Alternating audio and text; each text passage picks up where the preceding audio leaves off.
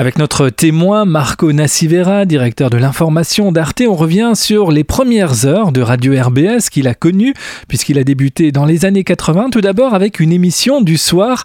Quel était le principe de cette émission? Oh, alors, je, sais plus parce qu'on en a fait pas mal. Je sais qu'on en avait fait une qui. Est-ce que vous vous souvenez du nom? Ouais. Ah oui, Soupirail. Soupirail. Soupirail, c'était euh, c'était un magazine qui se voulait euh, de création et ouvert sur la culture. Et euh, on faisait ça avec Jean-Luc Laborde et Christophe Vogt, je me souviens. Et donc on, on imaginait des personnages une demi-heure avant au bistrot d'à côté. et on disait par exemple, on va faire euh, un feuilleton euh, radiophonique on- qui va se dérouler par exemple cette semaine dans l'Orient Express. Et on décidait des, des personnages. Alors ça pouvait être un roulement à billes, ça pouvait être euh, un vendeur ambulant dans le train, et on improvisait pendant 20 minutes.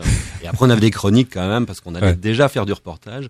Et pour la petite histoire, mon premier reportage de ma vie, euh, c'était une course de, de lévrier à côté de Célestat. Comme quoi j'aurais dû finir plutôt chez Bougrain-Dubourg que chez, que chez Arte. Mais voilà, ça, forcément, ça marque. Ça marque Ouais. une vie, ça. Et euh, à l'époque, j'imagine avec les, les gros nagras encore? Ah, on avait Avec la non, bande? C'était même pas des nagras. euh, C'était des marantz. Des marantz à cassette. Voilà. Et, on avait un nagra fixe où c'était un acaille. Donc on reportait les, les cassettes sur euh, Sur les bandes. sur les bandes pour Et vous pouvoir les pouviez au monter. ciseau. Quoi. Ouais. Au ciseau à l'époque. Ah ouais, c'est le- Moyen Âge. Et puis ensuite, euh, donc là, c'est en tant que bénévole simplement. Et Mhm. puis au bout d'un moment, bah, ça commence à se à prendre un petit peu forme. Euh, vous êtes engagé donc en contrat de qualif. En contrat de Ouais. donc euh, donc pour faire du journalisme, pour Ouais. faire. euh, Il y avait une vraie rédaction du coup à Il y l'époque. avait une, il y avait une vraie rédaction, euh, petite, mais euh, qui avait vu passer déjà les quatre années précédentes des gens qu'on entend maintenant encore euh, dans les grandes radios. euh, comme quoi, c'est une bonne école. Ouais. C'est, euh, il y a quand même beaucoup de gens. Enfin, ceux qui ont continué dans le métier, je pense, ont tous, euh, ont tous percé.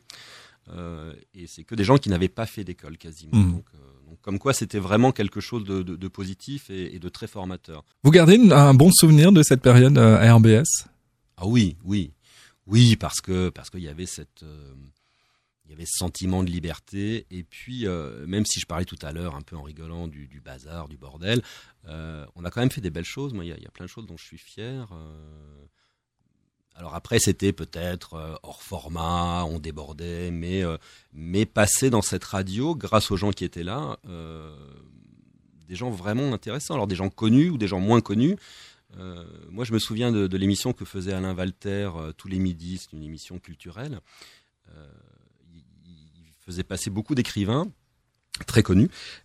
Et les gens euh, pensaient qu'on devait avoir 300 000 auditeurs parce que euh, Alain Walter était connu partout. Ouais. Et euh, donc, donc par la qualité de certaines de ces émissions, pas toutes, hein, mais il y avait une vraie aura de la radio auprès d'un certain public, Ouais. no- notamment dans la sphère culturelle et politique, plutôt de gauche bien entendu, euh, et puis aussi dans les euh, dans certains réseaux internationaux. Moi, je me souviens d'avoir fait les, les, les dernières interviews grâce aux communautés algériennes qui, qui avaient une émission de d'Abbassi Madani et Ali Belhadj à l'époque, donc au, au moment de la révolution algérienne. Ouais.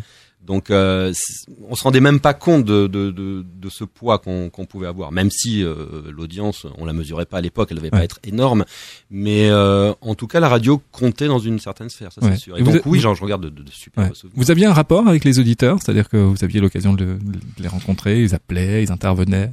Euh, oui, oui, bien sûr. Alors, ça dépendait un peu des, des émissions, mais oui, oui, on avait même fait une, une fausse prise d'otage à l'époque, euh, et, et on, on s'est rendu compte qu'il y avait quand même quelques dizaines de personnes qui appelaient. Donc, euh, C'est plutôt bon. Il y avait au moins qui 10 écoute. ou 15 personnes qui écoutaient. Quoi.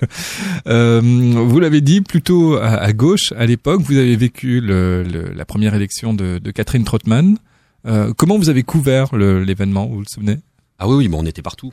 On était partout. Ça, c'était, ça, c'était assez génial parce que à la fois pour les élections euh, municipales, enfin toutes les élections locales, on arrivait à mobiliser, euh, je sais pas comment, euh, les gens de la rédaction, mais aussi plein de gens qui venaient s'agréger à cette rédaction, et on arrivait à avoir euh, des fois 7, 8 personnes dans des endroits différents. Alors soit à Strasbourg pour les municipales, soit Ouais. en, en région. Je me souviens d'un, sommet européen euh, ici au Parlement. Et je crois qu'on avait réussi à faire accréditer 12 personnes. pour, pour une radio locale, Ouais, c'est locale, pas mal quand même. hein. On, on était plus que Radio France. Vous aviez des rapports également avec les autres médias? Oui, bah on se croisait dans les conférences de presse, sur le terrain. Euh, C'était comment dire? Bah oui, nous regardait un peu de haut, mais gentiment. Gentiment. Et cer- certains de, de, de- des journalistes installés, je dirais, étaient, étaient même très sympathiques et nous aidaient. Ouais. Pas, avait- tous- pas mais certains. ouais. D'accord. Il y avait pas ce- cette espèce de, de concurrence, de course à l'info? Non, pas pas comme elle peut exister aujourd'hui. Ouais. Non, non. En plus, on n'était pas nous, on n'était pas dangereux pour eux. Donc c'était d'abord plutôt un, un sourire condescendant, et puis après, quand bah, quand la radio faisait des bonnes choses, euh, peut-être un regard un peu envieux, mais en même temps, on était voilà, on n'était pas du tout dangereux pour eux. Donc Ouais. voilà. Non, mais il y, avait quand même des, des gens sympas à la fois dans la presse écrite. euh, euh, les autres radios et tout qui nous donnaient parfois des coups de main. Ouais. Vous avez gardé des contacts avec euh, les gens que vous fréquentiez à la rédaction d'RBS à l'époque? Alors euh, oui, oui, bien sûr, bien sûr. Alors Vous l'avez dit, beaucoup- tous ont réussi. Alors, euh, tous ont réussi. Be- Beaucoup sont partis. Moi, je- j'ai gardé des contacts avec Christophe Vogt, qui lui est, à l'AFP, donc une grande maison Ouais. euh, qui, est, qui est aux États-Unis, qui est, qui est assez bien placée dans la hiérarchie de l'AFP. Euh, Jean-Luc Laborde, euh, qui faisait beaucoup de sons à l'époque, et qui a continué, qui aujourd'hui est à, en Avignon. Euh, Alain Walter, que j'ai vu encore il y a pas longtemps. Euh, donc oui, oui, je, je continue à voir certaines personnes. Donc c'était une radio quand même plutôt euh, rock à l'époque, musicalement. rock, musique nouvelle et musique du monde euh, via les euh, via les associations. oui. Ouais. Et vous oui, l'avez- c'était assez branché. Ouais, ouais. Vous, vous l'avez vu, euh, vous êtes parti en 92, il me semble, c'est ça? Euh, 92, ouais, Ouais. début 92. Vous, vous l'avez vu cette radio euh, euh, aller tout doucement vers euh, ce qu'on allait appeler les, les musiques urbaines, les musiques électroniques? Ouais, je crois que c'est bien. Enfin, je crois que c'est bien. C'est euh, c'est une évolution euh, euh, qui s'est faite, euh, je dirais, en douceur et euh, et finalement. Euh, Finalement, RBS a toujours été un peu à la pointe euh, de la société, de la jeunesse, donc euh, donc c'était assez normal à un moment de plus écouter euh, Ouais. du, rock qui était à, l'époque le rock qu'on écoutait à l'époque, c'était pas pas du rock and roll, hein, c'était vraiment des, des labels indépendants, donc c'était Ouais. un peu normal rock de, industriel, comme on voilà, ça. c'était Ouais. un peu un peu normal d'évoluer vers euh, les musiques d'aujourd'hui, donc c'est plutôt bien. Après, de temps en temps, d'écouter des musiques d'hier, c'est bien aussi.